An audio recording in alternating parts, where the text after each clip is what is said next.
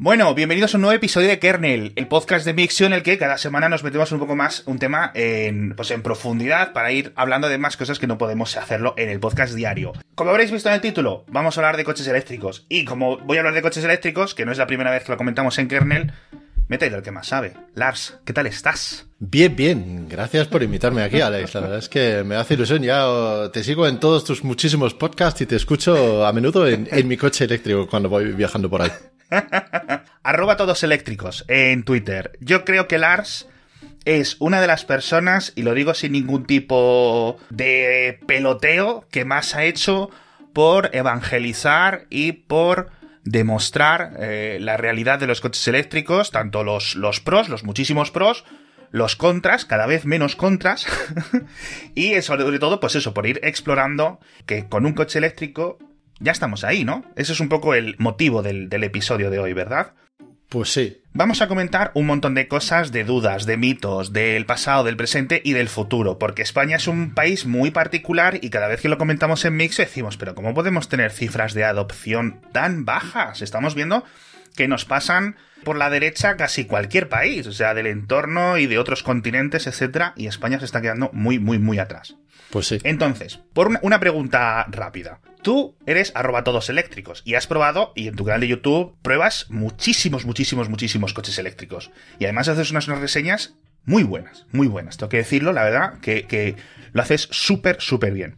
¿Cuál es tu coche eléctrico personal? ¿Y cuál es tu favorito, digamos, de estos últimos, eh, yo qué sé, 12 meses?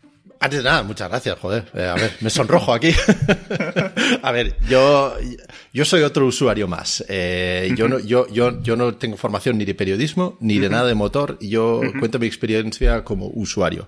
Si me permites, una respuesta un poco más larga que, que la pregunta. Empezamos con coche eléctrico en 2015 y fue culpa de mi mujer, no fue mío. Y mi mujer tenía eh, un, un, BMW i3 que tenía, Uh. sí, eh, un coche bien curioso, ¿eh? ¿eh? Guapo donde los haya, ¿eh? Me gusta mucho, me gusta, ¿Te gusta? mucho el i3. Es, es particular, es, es como, eh, pues, eh, o, o o te encanta o, o no te gusta nada. Pero bueno, a ver, eh, el- la primera versión que tuvimos en 2015 tenía, creo que 120 kilómetros de autonomía oficialmente, pero mi mujer le sacaba 80 en invierno y yo le vaciaba en 50 si me hacía falta. Por lo tanto, un coche muy limitado, ¿no? Pero bueno, eh, para ir y volver al trabajo, hacía su trabajo. Pasamos a otro i3 tres años después por un renting, eh, era un renting que teníamos, ese ya tenía un poquito más de autonomía. Y en 2019, pues compramos un Tesla Model 3. Es un coche que yo tenía reservado desde 2016 ahorrando todo lo que podía porque, vamos, eh, en, en aquel entonces era el, prácticamente el único coche que podías comprar, larga autonomía, un precio, a ver, es alto, obviamente, eh, pero eh, que, que encajaba por lo menos con nuestra economía. Eh, Así que ahora mismo tenemos eh, un Model 3 aquí y eh, honestamente mi mujer compró otro Model 3. Yo, yo tenía Sí. el Performance que era el capricho mío porque de hecho estaba yo llorando aquí en casa por permíteme gastar el dinero extra en un Performance que, que me gustan los coches. Y me lo permitió después de llorar tres días. Eh, mínimo. Y ella, después de unos cuantos años necesitaba el diseño de su i3, se acabó y, y también cogió un, un, un eh, Model 3 eh, de gran autonomía para ella. Porque vivimos en Madrid, su familia vive en el norte de España y necesitaba la libertad de, de movernos. Y con la experiencia que teníamos con el Tesla, pues eso era entonces lo que dijimos. Pero has hecho una muy buena pregunta, porque ¿cuál es mi coche favorito eléctrico así del último año más o menos? Y el, Sí. el panorama ha cambiado totalmente desde que nosotros Sí. compramos eh, coches. Y ya te digo yo, si hoy en día tuviera que comprar, eh, empezando desde cero, un coche eléctrico, Ujú. es muy probable que no me elegiría un Tesla. Porque Tesla, a ver, me encanta el coche y, y- Sí. y es una maravilla en todos los aspectos, pero es grande y yo aparco todos los días en el centro de Madrid y Ah. es un coche grande. Hay un coche que Sí. me emociona mucho que ha salido mm, pues en los últimos tres, seis meses y ya lo están entregando y es de la marca MG. MG antiguamente era la marca Ah. británica, pero ahora ha sido adquirido por, por empresa china, SAIC, Sí. que hacen un montón de coches eléctricos ahí. Y han lanzado, bueno, una serie de coches y el último es el MG4, que es como un compacto a un precio bastante eh, contenido. ¿Y sabes qué? Además es bonito.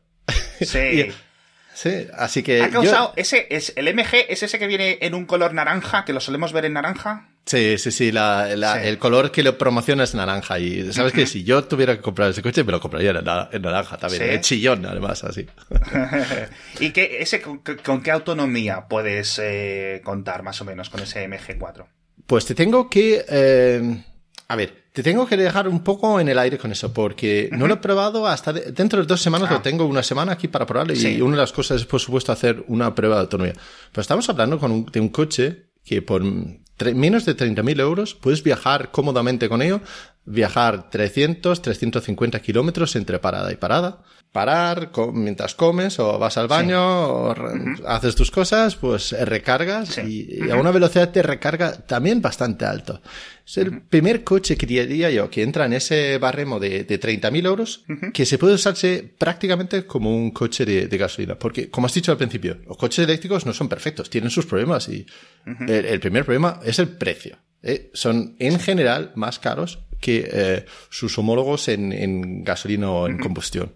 A ver, luego podemos hacer todo tipo de chanchullos de cálculos de cuánto nos cuesta con la gasolina y, la electricidad y eso, pero el precio de adquisición es más alto, ¿no? Y me emociona un coche que sea más económico, que, que, que, a ver, un Tesla vale 45 para arriba, ¿no? Sí. Y, y muchos estamos hablando de 70 o 80 que no son precios para la mayoría de la gente, totalmente consciente de ello. Entonces me emociona más que haya un coche por esos 30.000 que se puede usar como un coche de verdad, ¿no? Porque para mí un coche no es para ir a mi trabajo y para volver y luego aparcarlo. Y no, para mí es libertad, es, es poder, ¿sabes? Ir a donde quiero. Cuando, cuando yo saqué el canete conducir, era, hostias, ahora eh, me puedo olvidar del, Renfe y puedo ir a, a Salamanca, a Valencia, a donde quiero, ¿eh? ¿no?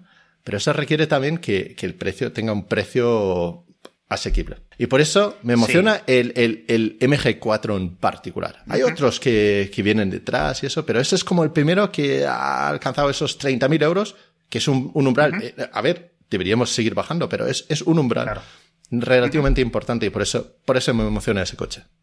Sí. ¿Y los 30.000 euros lo cuentas con las ayudas que hay en España o antes de las ayudas, por cierto? Alex, hablando claro, las ayudas que tenemos en España es una porquería, ¿vale? Porque que está muy bien que te ayuden con 4.000 hasta 4.500 euros a la compra de un coche, pero tardan en, en entregarlo. Eh, mira, el coche que compró mi mujer en 2021, en abril, ¿Sí? hace ya casi dos años, todavía no hemos cobrado la ayuda. Casi dos años, ¿eh? Primero eso, luego es un papeleo, eh, mándame mil documentos, comunicaciones, lentos, todo. Es engorroso, es lento. Una vez que nos lo paguen, tenemos que devolver la mitad en IRPF. Claro. sí, porque es, una ayuda que se cotiza. Claro. A ver, si nos van a ayudar, eh, hazlo rápido, hazlo eficiente. Eh, para el que, como nosotros no, no dependíamos de esa ayuda para comprar el coche, pero para el que quiere el coche y lo necesita y necesita ese empujoncito, Joder, no vale para nada darle el dinero dos años después. Claro. Es que imagínate que tienes que financiar el coche, tienes que financiar la totalidad del coche y luego pagas los intereses de, eso y luego te pagan un poquito dos años después. o no, no puedes contar con ellos. Así que, mira, una porquería eso. Así que cuando hablo de los precios de los coches, prefiero hablarlos antes de las ayudas. Si puedes conseguir ayudas, genial. Pero calcula con que no los hay. ¿Vale? Claro. Sí, porque es que es, si dices tú eso, lo de los dos, y además es una de las eh, quejas constantes que veo y que, más estás contando tú en, en Twitter, eso, y con, con, los oyentes y con los espectadores tuyos de, oye, y la, queja constante de que las ayudas que no llegan y que he comprado un coche, como dices tú, hace dos años, hace año y medio o más, y ahí sigue en el limbo, ¿no? Y eso mm. la verdad es que da mucha pena. Yo creo que eh, se podría hacer muchísimo, muchísimo mejor. Es una porquería, es una auténtica porquería. Sí, sí, ¿eh? absolutamente. Porque le jode a la persona que más necesita el dinero. El que ya tiene mm, pasta para comprar el coche, pues bueno, si dentro de dos años me regalan cuatro mil euros, aleluya, iré de vacaciones, ¿no? Pero el que realmente lo necesita, pues está más jodido. Y, no puede ser. Tienes razón. Tienes razón. Tienes todo, todo, tiene todo el sentido que, que estuviera negociado ahí o gestionado en la compra. Y que luego al concesionario o a la marca ya se lo paguen cuando, ¿sabes? Porque la marca sí se puede permitir esperar un tiempo, no sé. Claro, Por cierto, claro. me comentabas el tema de que ibas al trabajo en el centro y aparcabas, eh, aparcas en la calle. Yo, yo aparco eh, detrás de la Plaza de Colón, aquí en Madrid, eh, en uno de los callejoncitos ahí, y dejo mi coche tirado como una colilla en la calle. No tengo parking ni nada. Eso es. Entonces, esto le pasa a mucha gente en España, que somos, yo personalmente sí tengo plaza de garaje, hay muchos oyentes que sí tienen plaza de garaje, eh, comunitaria, en mi caso, hay otras personas que en su casa independiente tienen su propio garaje, pero siempre que estamos hablando de, de coches eléctricos, en España está el debate eterno. Y los que no tenemos garaje, ¿dónde lo cargamos? Mm. Entonces, aquí hay muchas soluciones. Una es, cargues como cargues eh, tu coche de combustible, pues de vez en cuando te acercas a una estación y lo llenas. No hace falta, chico, cargarlo todo. Pero luego siempre está una idea que yo no sé cómo de peregrina es o cómo de real puede llegar a ser y cómo de factible es, que es lo de los cargadores eh, en la calle, desde farolas o desde eh, algún sistema para que cualquier persona pueda llevar un cable hasta su coche. ¿Cómo lo ves tú eso? Pues yo veo que lo de cargar en las gasolineras, convertir gasolineras en electrolineras en la ciudad es una porquería también, porque por muy rápido que sea el cargador, vas a estar ahí 15, 20, 25, 30 minutos, ¿no? Y lo más probable es que si tu coche es un coche modesto, carga un poco más lento. ¿Y quién va a ir a una gasolinera en la ciudad, aparcar ahí durante 45 Ya. minutos y dar vueltas en la gasolinera mirando cintas del Fari, no? Es que no, no puede ser. Así no, así no. no eh, a ver, no, tenemos que cambiar un poco el chip. Eh, de hecho, hay una ley aquí en España, eh, creo que se llama de hecho la ley de la ca- del cambio climático, que obliga a gasolineras que venden más de ciertos litros de combustible al año a instalar puntos de recarga. Y creo que hay que tener un poquito cuidado con eso, porque no es óptimo. No es óptimo decir, pues aquí tenemos un surtidor de gasolina, pues lo sustituimos por un cargador Exacto. eléctrico. Es que no funciona así.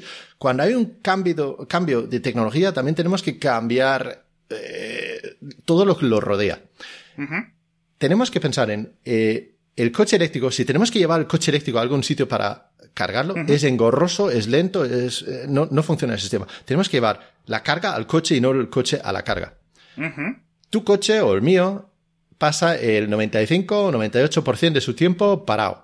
No está conduciendo. Está aparcado en la calle o en la casa o donde sea. Y es ahí donde hay que preocuparse de llevar la carga. Porque de esa forma, cuando tú bajas a tu coche, cuando lleva ahí toda la noche aparcado, y si has podido eh, cargarlo donde está estacionado, pues de repente es mucho más cómodo el coche eléctrico que tener un coche de gasolina que tienes que ir a, a repostar, ¿no? Pero solamente en ese caso es más cómodo. Si tenemos que ir a recargar el coche, es un rollo. Entonces, para mí, tiene todo el sentido del mundo instalar y buscar instalaciones de puntos de recarga lentas, no los súper rápidos, sino las lentas a pie de calle, en la, en la vía pública, en parkings, en centros comerciales, en todos los sitios donde habitualmente está tu coche mucho tiempo parado, porque va a ser más barato instalarlos que esos puntos de recarga rápido que pueden valer 100.000 euros instalar un punto de- para un solo punto de recarga rápido. Pero lo otro es equivalente a instalar un enchufe. Realmente Sí. no necesitamos más potencia que un enchufe normal de casa, que da 2,4 kilovatios. Con 2,4 kilovatios y 10 horas ahí tenemos 24 kilovatios hora cargado.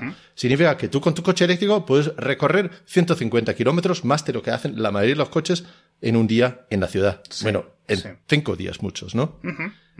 Para mí, tiene todo el sentido del mundo instalar puntos de recarga, sean lentos, más baratos de instalar, eh, más fáciles de operar, porque son más simples en sí, más, más sanos para el coche. No degrada tanto la batería porque Claro. re- lo recargamos poquito a poquito. No le damos un chute como el Thor de los Vengadores, ¿no? Eh, un poquito a poquito, ya está. La instalación es más barata para las empresas que tienen que instalarlo. Es más barato, más sencillo en todo. Sí. Eso es, eso es el modelo. Y ese modelo está implementado en otros muchos países, en otras muchas ciudades. En España tenemos la particularidad de que la mayoría de la gente vive en pisos. No sé el número exacto, pero creo que entre el 70 y el 80% de los coches Sí. aparcan en, la, en la calle sin, sin garaje. Sí. Y eso es el número, uno de los números más altos de Europa. Y entonces necesitamos adaptar una forma para que esa gente que tiene el coche ahí puedan tener los mismos beneficios que la gente que tenga Sí. garaje. ¿No? No, Sí. no puede ser que, Sí. que dices, pues tienes garaje y tienes chalet, pues perfecto, aquí toma tu coche Claro. Con ayuda, que recargas en tu casa, que más Exacto. barato, y el pobrecito que tiene el coche aparcado aquí en, eh, en la calle, que no tiene mm, para un, parking, pues tú, jódete y vete a la electrolinera y gástate una hora y a cargar tu coche. Exacto. Es que encima, una electricidad mucho más cara. Mucha más cara. Etcétera. Y eso es lo que hace, claro, se crea esa sensación de elitismo de que, que bien mi coche eléctrico en mi chalet con mis placas solares, mientras que el que realmente se aprovecharía de tener esos costes más bajos, etcétera, es alguien que no puede permitirse esos coches porque, como comentabas tú, estaban a un, precio un poco más caros. Mm. Eh, aquí, una pregunta siguiente al tema de la carga en la calle.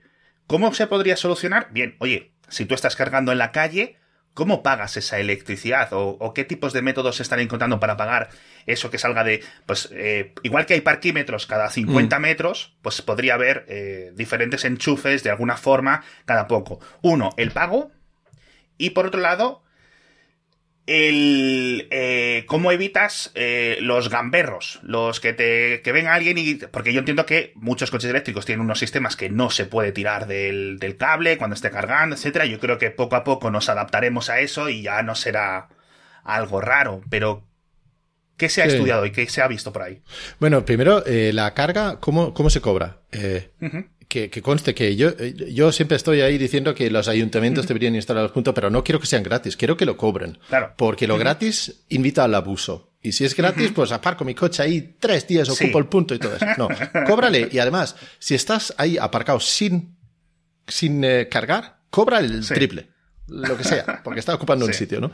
Hay muchas formas de, de cobrar. Eh, y en general, eh, lo que se usa es un código QR que escaneas con tu móvil y tienes una pasarela de pago. Eso es lo más sencillo. Luego hay una empresa, eh, que no sé si es inglés o alemán, no estoy seguro. Se llama Ubitricity, que lo que tienen es sus puntos de eh, recarga, que además lo integran en farolas. No es que utilizan la red de farolas, pero lo integran ahí para que no haya más elementos en la calle. Eh, tú tienes que entonces alquiler o comprarles un cable. Y el cable tiene el contador integrado. Entonces, al enchufar el ah, cable, el cable te carga. Eso eh, funciona, eh, funciona bastante bien. Eh, hay otras soluciones con, si, si, siempre cargas en un sitio o en tu zona, pues tienes tarjetas RFID o otros sistemas para pago, ¿no? Pero sí, que por favor que los cobren, ¿eh? Eso me parece, me parece muy bien porque lo hemos visto muchas veces, lo hemos comentado en el podcast. En plan, en no sé qué ciudad, en Liverpool o en no sé dónde, van a poner lo de los cargadores en las farolas y lo vemos guay, está chulo porque dices que tiene sentido, pero luego dices, uy, qué raro cables aquí en medio de la acera mm. eh, durante un tiempo, no sé qué, pero es cuestión yo creo que de acostumbrarse. También es cierto que parte de esta transición ecológica en la que los coches eléctricos tienen su, su rol en muchas ocasiones lo que tenemos que ver es que también que se eliminen muchos coches que no son necesarios en el día a día. Es decir, no solo es la electrificación de los coches, sino que patinetes, autobuses, etcétera. Yo creo que eso va, va, a ir cambiando mucho, sobre todo en las ciudades, que este es un poco eh, otra dualidad. En las ciudades, los coches eléctricos tienen muchísimo sentido. Sí, sí. En zonas rurales, quizás un poco menos, pero obviamente, pues depende de, de las ventajas que tengas. Yo estos días eh, estoy usando mucho taxi y cada vez en Madrid pues hay muchos taxis. Hay muchísimos Model 3, pero mm. sobre todo hay uno que me gusta a mí mucho que es el, el Ionic 5. Mm, muy chulo. Y ya me he montado en dos taxis de ese, de ese, de ese modelo. Y me comentaba el taxista, porque claro, yo si me monto un Ionic 5, que era el primero en el que yo me montaba, bueno, estuvimos media hora rajando de coches eléctricos, el, el, taxista y yo. Y me comentaba que en el gremio de los taxistas, que son los que más deberían de aprovechar el, coche eléctrico en una ciudad por su propio trabajo, que, eran muy reacios a comprar coches eléctricos. Y yo, pero, si es que, o sea, decir, en, en, ciudad, todas estas autonomías que comentabas son mucho más altas en ciudad porque tienes la regeneración constante, etcétera. Y, y, y, qué me puedes contar un poco de, de los taxistas que yo creo que ya deberían de haberse adaptado mucho más rápido? Bueno, eh, primero eh, quiero dar un golpe en la mesa por, sobre algo que has dicho tú antes, de que dice que, que los coches quizás eh, eléctricos tengan menos sentido en el ámbito rural o así. Los coches eléctricos es el futuro y dentro de X años, ya puedes tú poner el X igual a no sé cuántos años, va a ser lo único que habrá. ¿no? Que, que, que, quede muy claro, ¿no? Y como en España somos muy reaccios a cambios a veces, eso es parte del problema de la implementación, nos, nos tira para atrás en la compra y eso, pero ten muy claro que en X años solamente se van a comprar coches eléctricos. Ni híbridos, ni hidrógeno, ni gasolina, ni diésel, ni historias. Solamente eléctricos. Y eh, no, es porque yo te quiero obligar, es porque tiene su lógica económica, tiene su lógica medioambiental y tiene su lógica para los usuarios también. Entonces, hay una serie de retos y, algunos son logísticos, económicos o lo que sea, y hay que superarlos, pero el futuro es este. Que lo tenemos que tener muy claro y lo que tenemos que entonces pensar es cómo llegamos a ese futuro de la mejor forma y más fácil. Y eh, taxistas, yo, yo también uso muchos taxistas eh, o Uber y otros eh, transportes eso. Y es curioso porque hay, hay algunos que están por súper abiertos y dicen, mira, yo hago mis cálculos y no sé qué y no sé cuánto. Y veo que ahorro en gasolina literalmente 500 euros al mes o 400. Eso me decía. Es que es... Me decía, es que son como 400 euros o algo así lo que, lo que no, eh, de ahorro.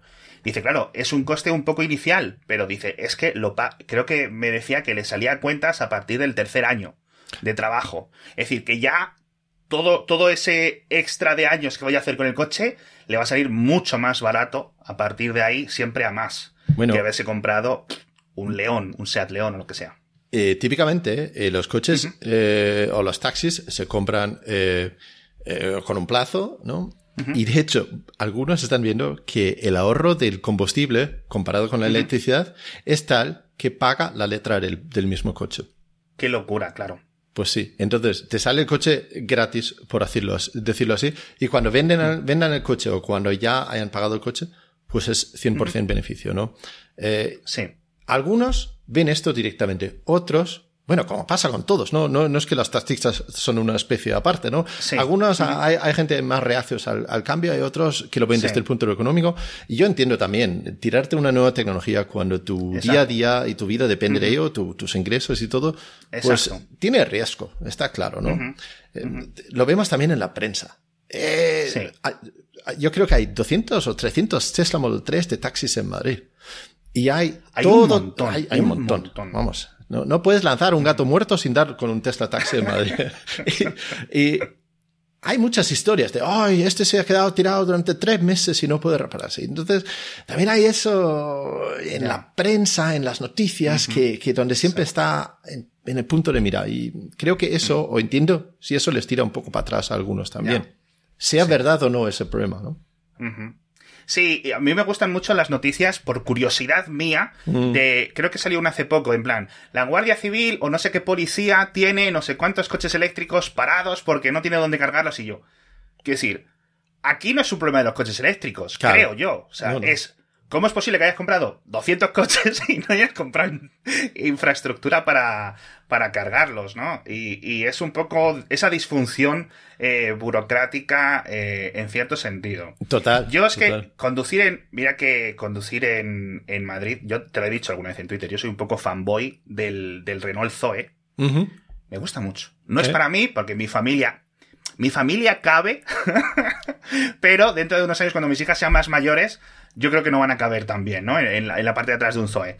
Pero es un coche que me gusta mucho. Y es un coche, como todos los coches eléctricos, muy sencillo de conducir. O sea, mm. es que es como un car, es como un videojuego, de verdad. Y es igual, un Zoe, no lo mismo, pero un Porsche Taycan S eléctrico, es decir, es que es tan sencillo de conducir un coche eléctrico es que te tienes que olvidar de tantas y tantas cosas. Se recarga solo cuando vas bajando, cuando vas frenando. Puede, tienes los modos de conducción con un único pedal. Mm. Es una locura. es una locura.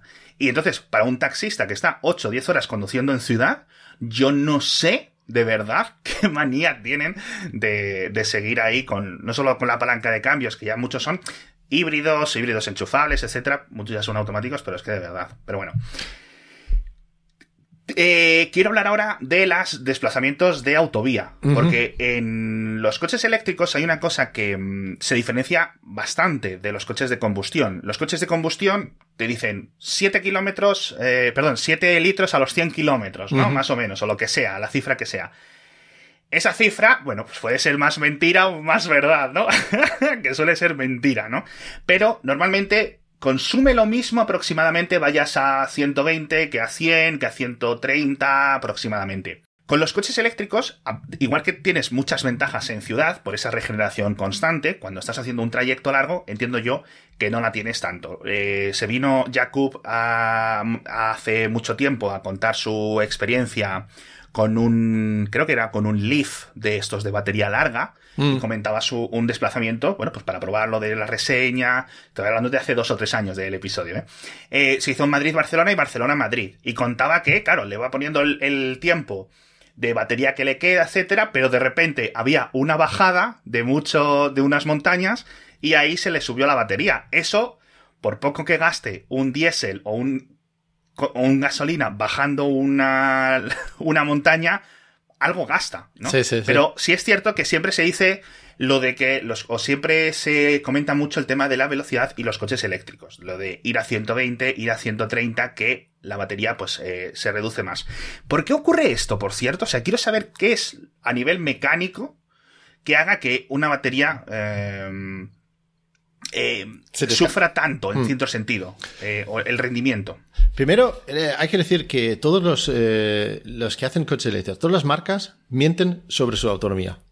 A ver, Lo digo, lo digo, lo digo así un poco, pero eh, es verdad, ¿no? Dicen que tiene 600 kilómetros de autonomía. Esos 600 kilómetros de autonomía no los vas a conseguir en tu vida y, es que da igual cómo conduces.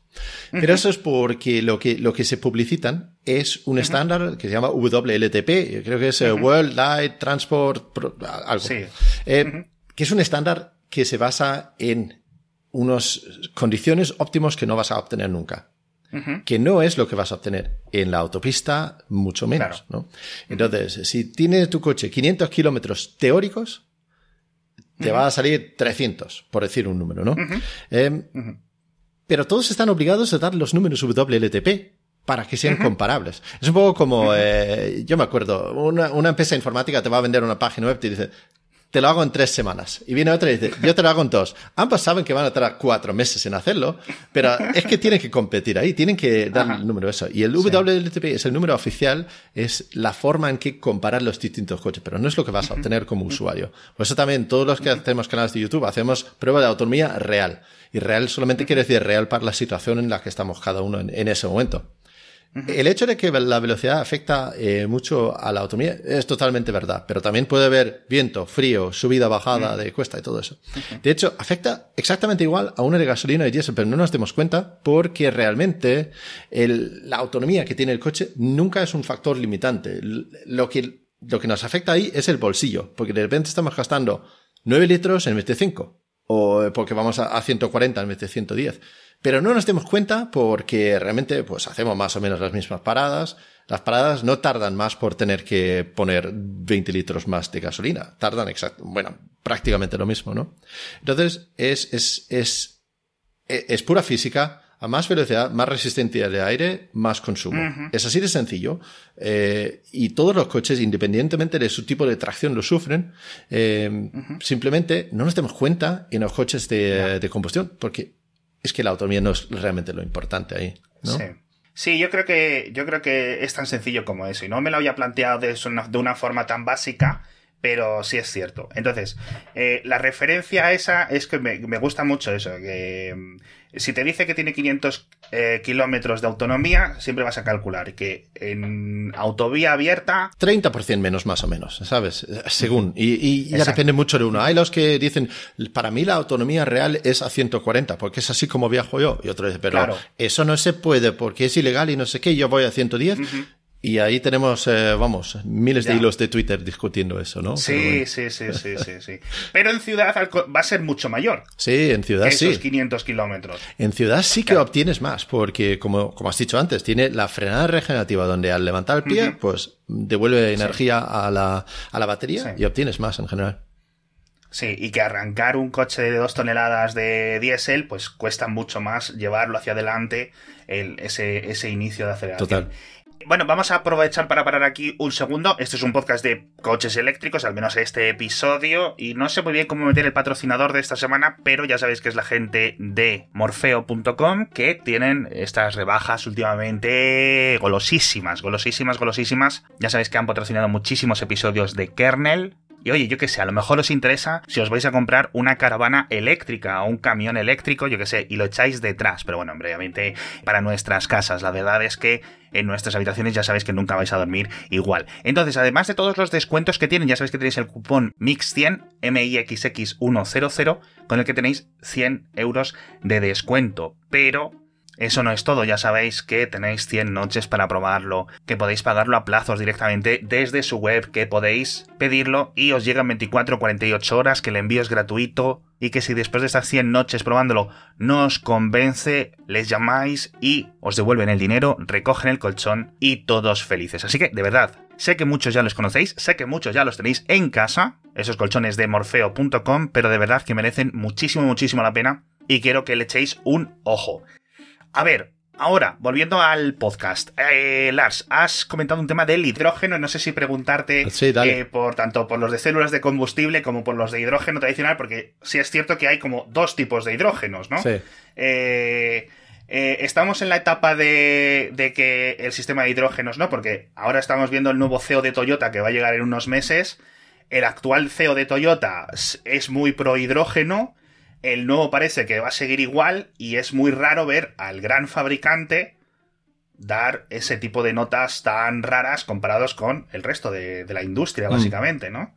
Que tratan lo de los eléctricos puros, es decir, solo batería, como si fuera una, un elemento transitorio. Ya. Eh, hidrógeno sí, hidrógeno no, hidrógeno sí, pero con célula de combustible, o, cómo? ¿Qué, o, tú crees que. ¿Cómo crees? Vale. Eh, un hidrógeno con eh, células de combustible es básicamente un, coche eléctrico donde la energía, en vez de almacenarla en una batería, lo almacenamos en formato de hidrógeno, ¿no? Por lo demás, funciona como un coche eléctrico, no tiene emisiones y todo eso. Hasta ahí, genial. Perfecto. El problema con esos es el coste del hidrógeno. El hidrógeno, si hablamos del hidrógeno verde, porque si hablamos en un futuro de lo que vamos a usar, tenemos que hablar del hidrógeno verde, la que se obtiene a través de energía renovable y agua, fundamentalmente, para generarlo, es un derivado de la electricidad. Y eh, igual que pasa con, eh, mira, eh, zumo de naranja, por ejemplo. Tú tienes un kilo de naranjas y un kilo de zumo de naranja, pero para hacer un kilo de zumo de naranja necesitas más que un kilo de naranjas, necesitas cinco kilos de naranjas o lo que sea, ¿no? Porque no exprimes todo. Y pasa exactamente lo mismo. La electricidad son las naranjas y el hidrógeno es ese zumo.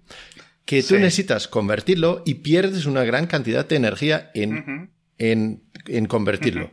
Luego pierdes otra cantidad en aplicar esa a las eh, celdas para generar la electricidad. Y curiosamente es más fácil distribuir electricidad que hidrógeno, porque hidrógeno es una materia física que tienes que meter o por tubos o por camiones, necesitas refrigerarlo mucho, meterlo en contenedores de muy alta presión, es, es, la molécula más pequeña que hay, así que se escapa por la mini mínima fisura que hay. Eh, y todo eso significa que entre que tenemos la electricidad y lo aprovechamos en el coche, si tenemos que pasar por el hidrógeno, perdemos una grandísima cantidad, perdemos 70% de toda la energía en el camino. Así que por mucho brujuleo que haga Toyota, la energía que vas a utilizar para moverte en un coche de hidrógeno siempre, siempre va a ser tres veces más cara que utilizar electricidad para moverlo igual. Sí. ¿Y cuál es la. tiene que tener alguna ventaja? Por ejemplo, el tema del almacenamiento, es decir, en el momento. Claro, yo entiendo el hidrógeno, luego hablaremos si quieres con lo de los camiones, pero yo creo que eso lo podemos dejar para otro episodio, porque quiero centrarme en, consumo, en vehículos familiares, en vehículos de, de tal. Eh,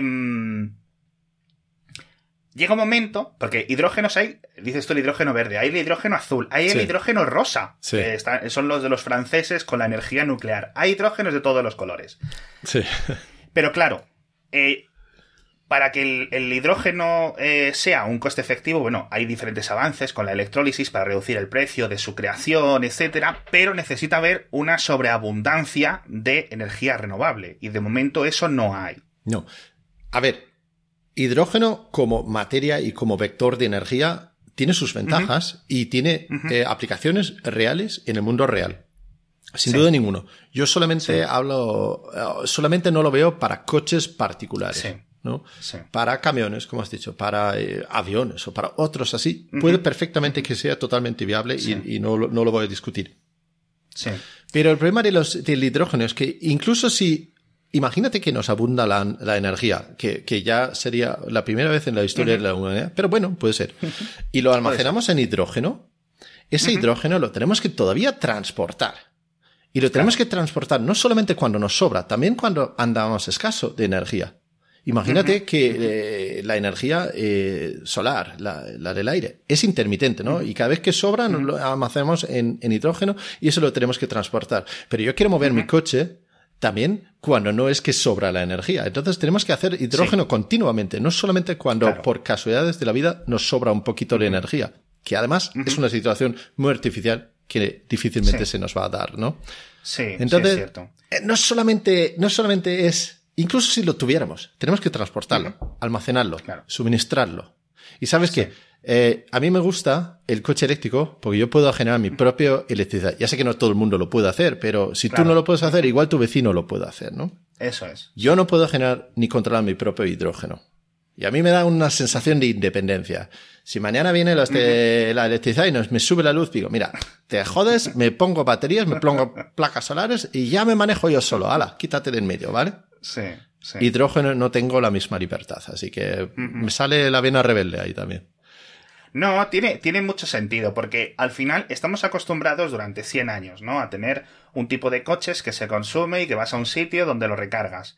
Pero eso es por una realidad propia del único mecanismo que hemos encontrado para mover esos coches, que son los combustibles. Entonces, es, es, hay que intentar ver, porque claro, me, eh, a lo mejor con electricidad o con las eh, grandes estaciones de baterías, que en principio, pues cada subestación eléctrica para esos momentos de exceso tendrán sus, eh, sus parques de baterías donde almacenar el exceso temporal, etcétera, sin perder esa, sin perder mucha eficiencia, ¿no? Eh, pero claro, dices, una cementera, una fábrica de acero, pues eso a lo mejor no se puede hacer con electricidad. Necesitas o hidrógeno o gas natural o convertir el hidrógeno en amoníaco, como hemos comentado en, algún, en algunos temas, etcétera. Entonces va a haber un montón de varianzas, pero yo creo que sí es cierto que, que vamos a electrificar un montón de cosas em, que tradicionalmente se han hecho con, con, eso. No solo, por ejemplo, el gas natural de las calefacciones. Sino eso poco a poco se irá reemplazando. De hecho, hay muchos eh, trabajos para ir reemplazando muchas de estas canalizaciones por hidrógeno y cambiar las calderas para que funcionen con hidrógeno, pero es un debate muy, muy parecido al de los coches porque dices, tienes la instalación eléctrica, funciona muy bien, le puedes poner tus propias placas solares, ponte una bomba de calor que funciona con electricidad y te olvidas de pasar hidrógeno eh, por las paredes y desmontar la ciudad para poner las tuberías, etcétera. El hidrógeno es un gas complicado de manejar, ¿no? Necesita presión, necesita, eh, necesita tener un sistema muy, muy cerrado, eh, dado que es la molécula que, más fácilmente se escapa. Tiene, tiene muchas complicaciones en ese sentido. Pero, como dices, para amoníaco, para producción de, acero y eso, pues desde luego tiene sus, eh, sus aplicaciones. Mira, Alex, todo ese sistema de que tenemos que ir a un sitio a recargar nuestro coche para luego moverlo, me recuerda de de, la película de Regreso al Futuro. A ver, la segunda parte, ¿tú te acuerdas que Marty McFly viaja al futuro, no? Sí. Donde se encuentra con su propio yo del futuro, que le acaban de despedir. ¿Y cómo le llega la notificación del despido? Le llega por fax. Sí, cierto, claro. Le llega por fax, ¿no? En, en, el, en el 2020 o, no, o 25, no sé cuánto era, ¿no? Y decimos, qué eh, absurdo. sí, 2020. Y porque el fax ya llevamos 20 años sin utilizarlo. Pero, para que sea futurístico, ¿qué hacen con el fax? Pues en vez de tener un fax, tiene cinco fax en sus casas. Le sale un fax en el salón, en la cocina, en el dormitorio, lo que sea, ¿no? pa, pa, pa.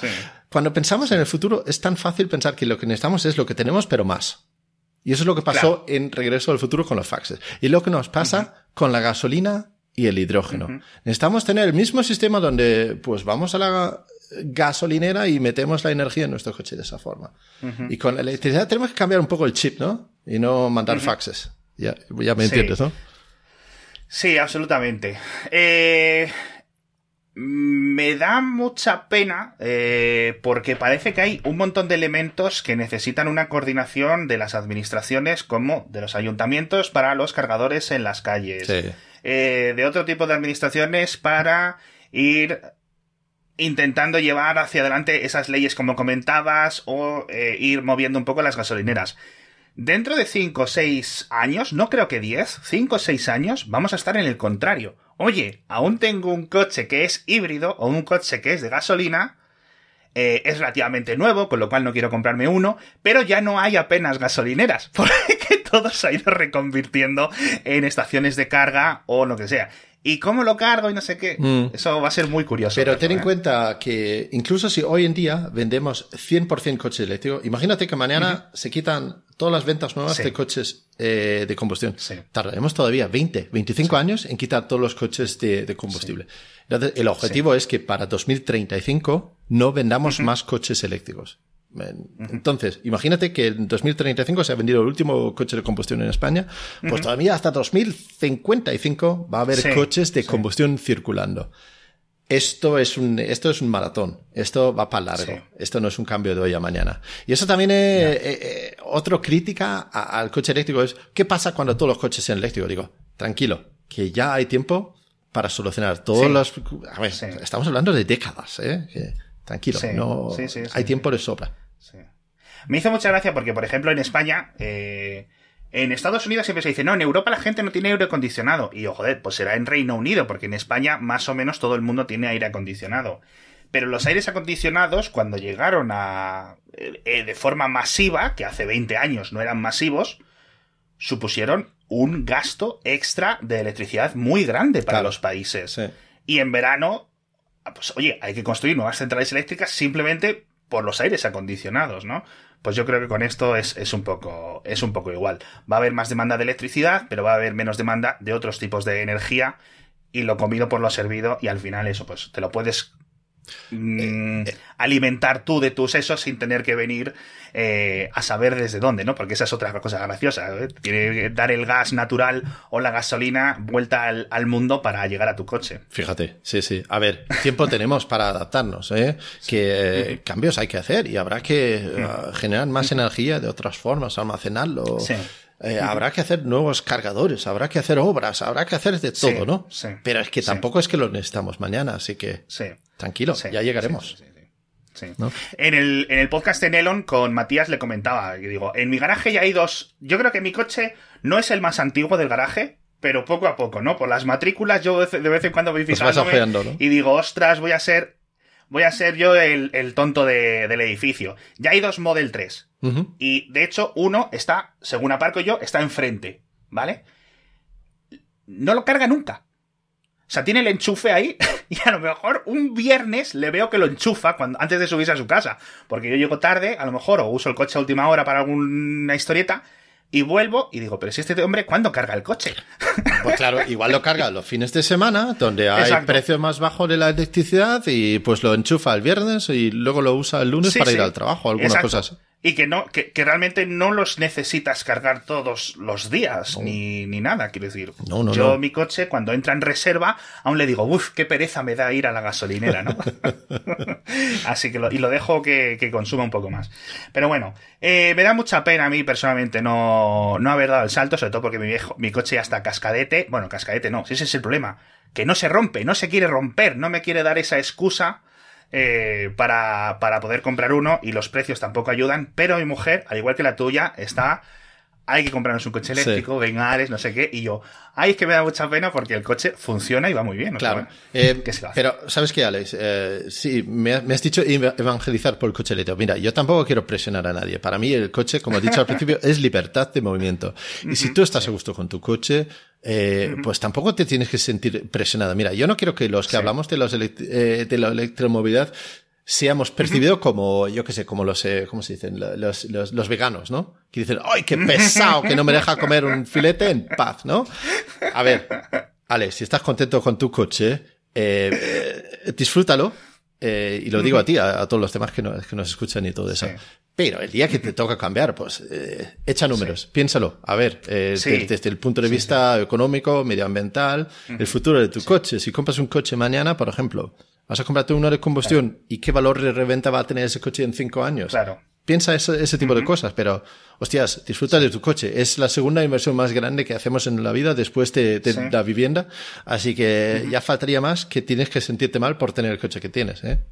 Claro. Así que bueno. Eso sí es cierto, me parece muy buena tu, perspectiva. De verdad, eh, eh, a pesar de yo no haber dado el, salto, ¿no? Eh, agradezco mucho lo que haces, de verdad, porque en muchas ocasiones te veo en Twitter en unas luchas y en unas peleas con la gente y tal, y yo digo, pero deja a la gente ahí que se mueran los trolls estos, no sé qué, y tú dices, no, si es por ir un poco contando realidades, tanto positivas como negativas, de este tipo de cosas, sin que queden eh, desatendidas ahí, ¿no? Así que eso, eso es un, una labor pública que yo creo que todos te tendríamos que agradecer. Bueno, a ver, algunos nos gusta ir al fútbol y algunos nos gusta eh, hacer vídeos y, hablar en Twitter sobre estas cosas, ¿no? Eh, cada uno tenemos lo nuestro, ¿no?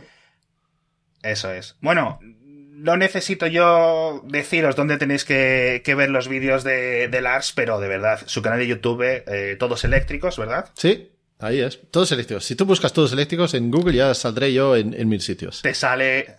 Lo voy a dejar en las notas del episodio, pero de verdad que, los vídeos son fantásticos con honestidad. Tanto la parte más o menos mecánica interior del coche, ¿no? Es decir, oye, como coche, coche, y luego la parte eléctrica, eh, muy instructivos, muy instructivos. Así que me alegro mucho de que estés haciendo lo que, lo que haces y me alegro mucho de que hayas podido venir al podcast. Hombre, siempre. Y sabes qué, Alex, ya dentro de un par de semanas, cuando tenga el MG4, ¿qué tal si paso por tu casa y damos una vuelta y a ver qué te parece el coche por dentro? ¿eh? Igual llevamos a tu mujer también y así. Eh. Y, la, y la convencemos. No, el MG4 creo que me lo enseñaron los chicos de Clipset. Ajá que también hacen muchas pruebas con coches eléctricos y, y, me sorprendió mucho, me sorprendió mucho porque claro, yo les conocía un poco de verlos, etcétera, saber esos precios un poco más asequibles, pero a ellos, no sé, perdón, a lo mejor no era el 4. ¿Es posible que sea el 3? ¿Te suena un no? Hay una que se llama el MGZS, que es como más sub, eh, un poco más alto. porque era como más pequeño. Sí, pero más alto, ¿no? Y las puertas. Sí, sí, sí, las puertas traseras eran eh, como algo más reducidas o algo así. No, puede ser, sí. Y claro, ellos les, les venía muy, muy, muy bien. Y mm. tenían a lo mejor eh, un, el, el, coche. Y les gustaba muchísimo, muchísimo, muchísimo, decían Carolina y Juan, que, mm, Claro, prueban muchos coches eléctricos igual que tú, ¿no? Por su canal de YouTube, etcétera. Entonces el ID4, no sé qué, dice, pero a mí el que me está gustando es, es este. Mm, mm, mm. Así que bueno, sin que nos patrocine MG, pero oye. Ah, no, yo lo digo, mira, también te digo que yo te invité a, venir conmigo a probar el, Tesla Model S Plaid y eh, no sé, tenías que cortarte el pelo, alguna, alguna excusa barata de eso. No, que si me pillas el domingo yo, a mí me gusta dormir, a mí me gusta dormir y, ya está. Digo, bueno, voy a ir aquí a meter acelerones con el, con el Plaid para que luego me entre el gustillo y me ponga a echar números y digo, hostia, el coche este. Ay, pero bueno, ya llegará. Ya, llegará, ya, llegará. Y poco a poco yo creo que esto es el. Es una cuestión, como dices tú, de una maratón. Muchísimas gracias de nuevo. Ha sido un episodio de Kernel un poco más largo. Lars y yo, como nos pongamos, nos dan aquí cinco horas. Así que. lo siento, lo siento. Callarme es complicado. Hasta pronto. Muchas gracias a todos por estar aquí y nos vemos la semana que viene. Adiós. Chao.